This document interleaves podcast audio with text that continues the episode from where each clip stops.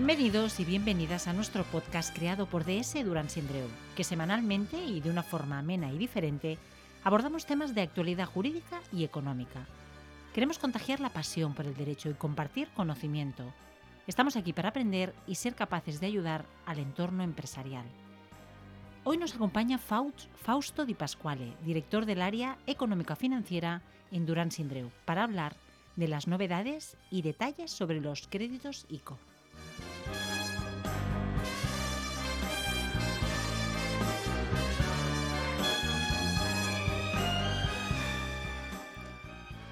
Fausto Di Pasquale, bienvenido. Bienvenido. Muchas gracias, Elena. Me encanta ese nombre, ese nombre maravilloso. ya solo con el nombre tenemos media entrevista hecha, ¿eh? Ya diría. Podemos hablar de dónde viene y todo eso. Claro, claro, exactamente. ¿Para qué vamos a hablar de los créditos ICOs pudiendo hablar ¿eh? de dónde viene el apellido? ¿Sí o no? ¿Sí o no?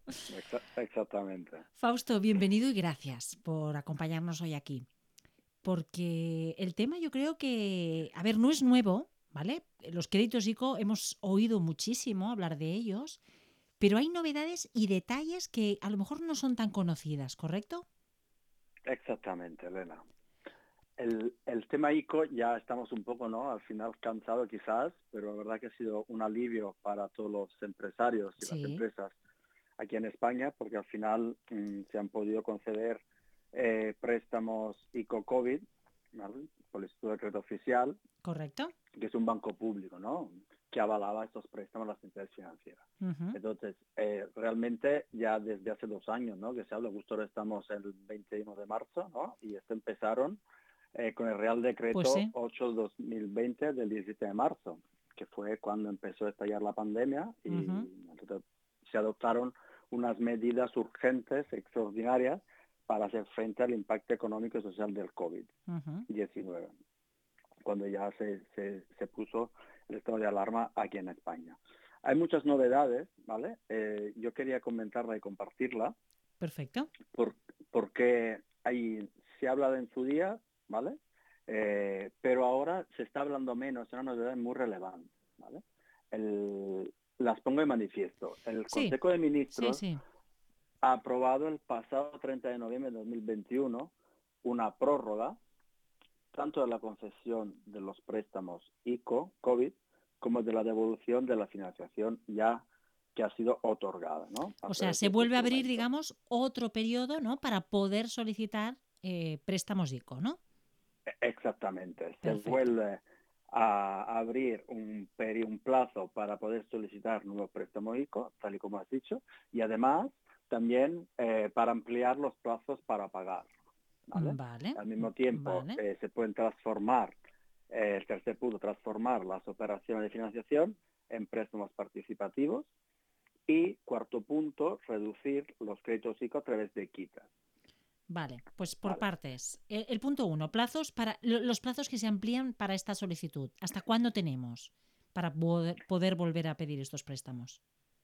Para volver a pedir estos préstamos eh, es ya, es hasta el 15 de abril del 2022. Vale, vale, o sea, no tenemos mucho tiempo, 15 de abril. Perfecto. 15 de abril, sí. Al final, si, si, si, si repasamos un poco, digamos, la historia de los ICO, sí. no me voy a divagar mucho. Sí, sí, sí Los préstamos ICO eran de un año de carencia y cuatro años para devolución del capital. Vale. Real Decreto 8-2020, el 17 de marzo. Vale. Sucesivamente, con otro Real Decreto el 17 de 2020, exactamente el 34 barra 2020, eh, se concedió alargar la carencia de los ICOs 12 meses más, hasta marzo de 2022, y que el plazo de devolución al final se pudiese alargar de 5 a 8 años. Vale, vale. Definitiva, empezamos de 1 más 4, 5 años de préstamos, un año de carencia, 4 de devolución capital. Se, se, se alarga el periodo y pasamos a tener dos años de carencia y seis años para su amortaje. vale, cuando dices dos años de carencia, quiere decir que no tienes que devolver absolutamente nada durante esos dos años. Tiene que devolver solo los intereses, solo la devolución de la cuota de capital. Perfecto, perfecto. Vale, dos años de carencia y seis años para su amortización. Correcto. Amortización del capital. Seguimos. Al final, al final son ocho. Eh, el gobierno que ha hecho con esto el Consejo de Ministros del pasado 30 de noviembre eh, ampliado otra vez la solicitud para los ICO y para que puedan, ¿no? Para ampliar los plazos. ¿Por qué? Porque ve que aún las empresas están intentando dar un balón de oxígeno a todas las empresas empresarios que todavía no han podido recuperar su nivel de ingreso durante la pandemia. Y tienen dificultades para hacer frente a, las obligaciones de pago que tienen eh, y a las obligaciones de devolver ya la cuota de capital de estos chicos que en su día han sido otorgados. Ahora bien, un componente imprescindible para que se pueda acoger a esta medida, ¿vale? que recordamos que es hasta el 15 de abril, ¿correcto? Que es hasta el 15 de abril, hasta el 15 de abril eh, para ampliación del plazo de vencimiento y o carencia y para la conversión en préstamo participativo, que ya iremos. Vale, ¿vale? estamos en estos puntos. Vale. El componente imprescindible ¿eh? sí. desde un punto de medida es el código de buenas prácticas. Vale, ¿y eso qué significa? el código? Esto significa, significa que las entidades financieras que voluntariamente se han adherido a este código de buenas prácticas de los bancos asumen, digamos, unos compromisos, un compromiso con el gobierno para facilitar la renovación de la deuda avalada. Correcto. La mayoría de entidades financieras aquí en España se han adherido todas. los grandes bancos, las grandes entidades financieras se han adherido todas. Es decir, entiendo que si, si una empresa que se encuentra en, estos problemas económicos que, comentas, Fausto, se dirige a su entidad financiera y solicita un préstamo ICO a estas entidades que, que voluntariamente están adheridas a este, a este compromiso para facilitar estos préstamos, si reúnen los requisitos que supongo que ahora nos explicarás, por ese código tienen que conceder ese préstamo. Exactamente, exactamente. Ahora vamos a hablar de estos requisitos, ¿vale? Vale, eh, para que puedan acogerse, a esta ampliación del periodo de amortización de los préstamos chicos. Vale. un requisito eh, imprescindible es que la facturación, ¿vale? La facturación haya disminuido por lo menos un 30% o más en mm. el año 2020 con respecto al año 2019. Correcto. Entonces, todas aquellas empresas que luego declarando en su modelo fiscal el impuesto, el impuesto del valor añadido eh, han disminuido su facturación más de un, 30 o más de un 30% en 2020 en relación con 2019, pueden acogerse a la ampliación del periodo de amortización de los préstamos chicos. Luego hay muchos más requisitos a los que hay que cumplir, ¿vale? Eh, resumiendo, que la, que, que la empresa no esté en situación de mora, eh, que no haya comunicado ningún impago de la operación avalada. Perfecto. Eh, que no esté en situación de morosidad en, en, el CIRBE, que recordamos el Central de Información de Riesgo del Banco de España, que no esté en que no esté en un procedimiento concursal y que no haya sido condenado a delitos contra la hacienda pública o la ciudad social y por supuesto que esté al corriente de las obligaciones tributarias y con la ciudad social, con dichos organismos. Importantísimo, importantísimo. En el caso de cumplir con todos estos requisitos, el banco estará obligado a otorgar la extensión del plazo. No se puede negar. No el banco que se haya acogido al Código de Buenas Prácticas, si una empresa cumple con estos requisitos una caída de venta más de un 30% y que no esté en situación concursal, que esté corriente obligación tributaria, que no esté en situación de mora, el banco está obligado a conceder la ampliación del plazo. Sí, para aquellas empresas, Fausto, que, nos estén escuchando ahora, que seguramente muchas de ellas a lo mejor se pueden acoger porque cumplen estos requisitos, yo creo que a veces el, problema básico es la cantidad de documentación que les exigen, ¿no? Y que a veces se sienten perdidos para poder eh, cumplir ¿no? Eh, esta, esta documentación, ¿no? llevar esta documentación. Fausto, ¿tú haces este acompañamiento? Yo hago este acompañamiento y exactamente como, como bien dices, al final las entidades financieras, en primer lugar, eh, parece que no sepan de este tema, ¿no? yo me he encontrado que, no, que aún no tienen los procedimientos internos, con lo cual retrasan todo, ¿no? Una vez que ya te dice que lo tienen internamente con con unos procedimientos, te envía un listado de información, puede ser de tres páginas, ¿no? es cierto que parece mucho, pero si lees bien, muchas cosas son autocertificaciones, ¿no? Ya, Eh, que una declaración responsable, claro, tiene que acreditar realmente que las ventas han pegado un 30%, eh, muchos certificados de Hacienda, lo social, de estado corriente, son muchos puntos y muchas empresas ya ven esto y se tiran para atrás exactamente. Yo, una, yo, yo sí que les doy acompañamiento porque al final son siempre los mismos, son los mismos requisitos que te piden cuando vayas a solicitar una póliza de crédito, ¿no? O, un préstamo cualquiera. Pero ahora como lo ven más difícil, hay palabras este, como el registro oficial de licitadores, ROLEFE y qué sé. Hay, hay, hay cosas que se, que se pierden, ¿no? Pero sí, sí, yo hago acompañamiento y, y intento a las empresas, eh, que es un punto muy importante a destacar, que aprovechen cuando solicitan préstamo ICO, una ampliación, que van un paso más allá de garantía financiera, que le presentan un pequeño business plan, un, unas necesidades de tesorería, ¿por qué necesito ampliar el plazo? ¿no? si ampliar el plazo, pues hago una radiografía de la situación real de la tesorería, cuantifico mis necesidades de liquidez a corto plazo, ¿no? Y hace unas previsiones de tesorería, una previsión de ingresos y gastos, con lo cual digamos que ordeno un poco internamente, porque esto quiere decir, es mi hoja de ruta, ¿vale? Que no se trata de apagar, de, apagar un fuego, ¿no? Simplemente que, realmente es un bache, pero que se quiere, se, se, requiere, o sea, se estima una continuidad, ¿no? Del proyecto en el, en el futuro, ¿no? Exacto. Porque los bancos, yo les digo siempre a, los emprendedores, su negocio es prestar dinero. El negocio es prestar dinero a los empresarios. No es que no quieran, porque realmente quiere ver la solvencia empresarial, ¿no? Una responsabilidad detrás, eh, que, que, que ese dinero se pueda devolver tener un bache, oye, presenten un proyecto sólido, solvente, yo no tengo ningún inconveniente, ¿no? Correcto, correcto. Muchas veces se pierde un poco en, en toda la burocracia ¿no? que hay alrededor, más que de, la viabilidad o no, no del proyecto. Exacto, más en el fondo de la viabilidad del proyecto, me lo has dicho. Perfecto, perfecto. ¿Qué más, Fausto? ¿Dónde nos habíamos quedado? Ahora, ahora me, he quedado con lo del acompañamiento.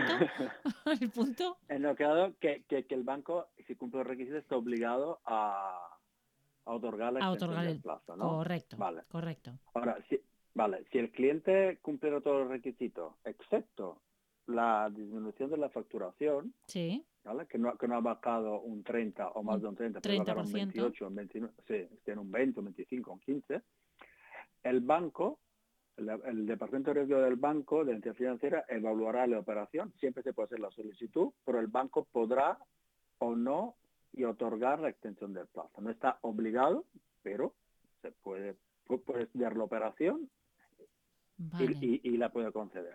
Y de aquí, aquí sí que yo creo que tiene una especial relevancia, ¿no, Fausto, de presentar la documentación de una forma más eh, digamos, atractiva, ¿no? Eh, con eso, esa tesorería, ese business plan a futuro, etcétera, ¿no? Quizás. Exacto, más ordenada, estructurada, sí, Sí. para hacer entender al banco por qué está solicitando eso. Porque a lo mejor si no tiene necesidades, oye, el banco quiere también que le empiece a devolver capital, ¿no? Eh, explícamelo, convénceme, con, ¿no? con un business plan, con plan de tesorería, previsiones a corto plazo, medio plazo, ¿no? Y, y poder, y, poder así otorgarlo, ¿no? Fausto, según tu experiencia, ¿se están otorgando y se están y, realmente, bueno, no es, es, tan ágil como, como podríamos pensar? Mm, no es tan ágil. No es tan ágil. Se está otorgando muy poco. En, mi experiencia, eh, he tenido también un email eh, la semana pasada de un banco en el que me decía que, que, la primera solicitud que hacía, un director de, una oficina de un banco, la primera solicitud que hacía, y no sabe los tiempos, ¿no? Sabe que había que presentarla antes del 15 de abril, pero no sabe los tiempos y, bueno, un poco el desconocimiento, ¿no? Quiere decir que muy pocas empresas están solicitando estas medidas, ¿no? Que son de apoyo a su viabilidad, ¿no? ¿Y por qué crees que debe ser esto? ¿Por falta de información o porque...? Se ha hablado muy poco, se ha hablado muy poco. Yo con compañeros que han hablado con él, se ha hablado muy poco no, no, no, se ha hablado en la prensa al medio económico tanto como se ha hablado con los chicos al principio de cinco años y la prórroga a ocho años, ¿no? En noviembre del 2020. No se ha hablado mucho. Y, también porque los bancos tampoco quieren hacer mucha publicidad, entiendo yo, porque quieren que se empiece a devolver capital. Pero el capital ya. Y entiendo yo que bueno, está ahí también un poco los bancos a ver qué pasa con, la avalancha a la que asistiremos lamentablemente, ¿no? Creo, de, de concurso de acreedores. Recordemos que hay una prórroga concursal hasta el 30 de junio de este año, se ha alargado, donde todo lo que no pueden atender su, sus pagos no entran en concurso, a ver si el gobierno realmente que ha avalado estos créditos, ¿no? ¿Cómo los va a pagar, no? Ya, ya otro, bueno, otro tema. sí, sí, sí, ese sería, otro podcast, ¿no? El tema concursal, ¿no? Eh, desde tu punto de vista, ¿animarías a las empresas que, tienen esta necesidad de que lo solicitasen? ¿Sería una buena, una buena herramienta para poder, bueno, para poder, no sé, ¿no? Abordar eh, el día a día, ¿no? Eh, actualmente yo les animo a, que al final que estudien realmente la situación financiera en detalle, la, porque al final que los chicos empieza a devolverse ahora, en marzo. Lo que le han solicitado en 2020 los primeros, empieza a devolver cuotas. Eh, en función de su necesidad de liquidez de tesorería, bueno, realizar un business, por lo menos un business plan mínimo para ver, pero sí que es una herramienta, es una ayuda más, ¿no? Es una ayuda, ¿Por qué? Para que, la, para que yo les digo, si tú tienes que devolver ahora en seis años, si en lugar de seis años una cuota más elevada la puedes, la puedes devolver el préstamo en ocho años, claro. aligera la situación, porque además se encuentra toda la circunstancia económica que estamos viviendo ahora, no aún no se ha recuperado, el, bueno, antes estamos con el COVID, seguimos con el COVID y además con toda la alta inflación, la guerra en Ucrania, precios elevados, la totalmente, Totalmente, aún, aún estamos lejos de la recuperación del 2019 y años el, escenario no es muy alentador y, posiblemente eh, puede dar, es, un balón de oxígeno que las empresas pueden, pueden aprovechar. ¿no? Fausto, eh, aparte de estos préstamos ICO y estas novedades que hoy queríamos, queríamos comentar, me gustaría antes de finalizar que, de forma muy breve me expliques qué es lo que haces tú exactamente para ayudar a las empresas. ¿Cuál es tu, tu área de actuación? Un poco se intuye, pero bueno, que nos lo expliques con tus palabras. Vale. Os comento sobre mi actuación en estos temas de ayuda a las empresas, ¿no? Sí, sí. Eh, porque luego tengo otras líneas de negocio, finanzas corporativas, ¿vale? sectorial, eh, informe expericial, asesoramiento concursal. Pero bueno, y, me centro en este tema. Perfecto. yo lo que, lo que, que el presta asesoramiento económico financiero y de gestión cuyo objetivo prioritario, digamos, que es la salud financiera y empresarial de las empresas. ¿Vale? Fantástico. se llama, podemos definir, interim management. ¿Qué hago? ¿Cómo empiezo? Empiezo primero con un diagnóstico de la situación de la, de la empresa y aporto un plan de mejoras en el rendimiento de las áreas, la podemos definir, las áreas clave, ¿no? Que son estrategia, finanzas, tesorería, procesos y operaciones, ¿no? Correcto. O sea, haces un análisis, digamos, de la foto de la empresa, ¿no? Y a partir de ahí, las áreas que son estratégicas, eh, eh, digamos que haces una mm, propuesta de, cómo se podría mejorar, ¿no? Cómo se podría de cómo optimizar. se podría mejorar, optimizar. ¿Por qué? Porque al final lo que me encuentro es que muchos empresarios eh, dedican mucho tiempo no a su core business, que es vender, mejorar los márgenes, buscar clientes en área, ¿no? En todo esto, en el control económico financiero, que el no lo tiene, no tiene ni un cuadro de mando, ni un report, ¿no? Entonces yo les ayudo. yo creo que las empresas se, eh, se tienen que dedicar a su business core, eh, dejando a un experto la gestión financiera, ¿no? Totalmente. ya lo decía el refrán, Fausto. Cada maestrillo a su librillo, ¿eh? es así, es así, es así, totalmente. Perdóname, que te he interrumpido, continúa. No, y, al final eh, es hacer unos reports, un, seguimiento, un seguimiento mensual, trimestral de asesoramiento, unos reports, unos cuadros a la dirección, ¿no? con los KPI más importantes para la toma de decisiones. ¿no? Entonces, acompañamiento recurrente mejorando todas las áreas claves, se implementan estas mejoras y luego se hace un seguimiento ya al principio muy estricto mensual, luego ya cuando la empresa ha mejorado ya se puede hacer de forma trimestral. Y creo que en estos momentos que estamos asistiendo, que son momentos de, crisis en general, en muchísimos ámbitos de, la economía, es fundamental, ¿no? Tener esto bien regulado y bien articulado, ¿no? Sí, las empresas tienen que profesionalizar más, ¿no? O sea, que estén bien estructurado y ordenado. O sea, que deben entender que donde están la situación no ayuda, pero bueno, a tomar medidas para, para la sobrevivencia, ¿no? Y para que, a futuro pueden volver a crecer, pueden volver a crecer. Totalmente. Fausto Di Pasquale, lo dejamos aquí por hoy. ¿Algo que quieras eh, añadir? No, te animo a todos los que no lo han hecho, aún están en plazo, lo puedan hacer. Que lo puedan hacer. Esos, eh, esos préstamos que estábamos hablando. A estas medidas los préstamos ICO y si les puedo ayudar, encantado. Perfecto, perfecto. Pues queda dicho, Fausto. Fausto Di Pasquale, economista y director del área económico-financiera de Durán Sindreu. Eh, muchísimas gracias por compartir hoy con todos nosotros tu pasión. Fausto. Gracias, Elena. Un abrazo muy fuerte. Venga, hasta pronto. Gracias.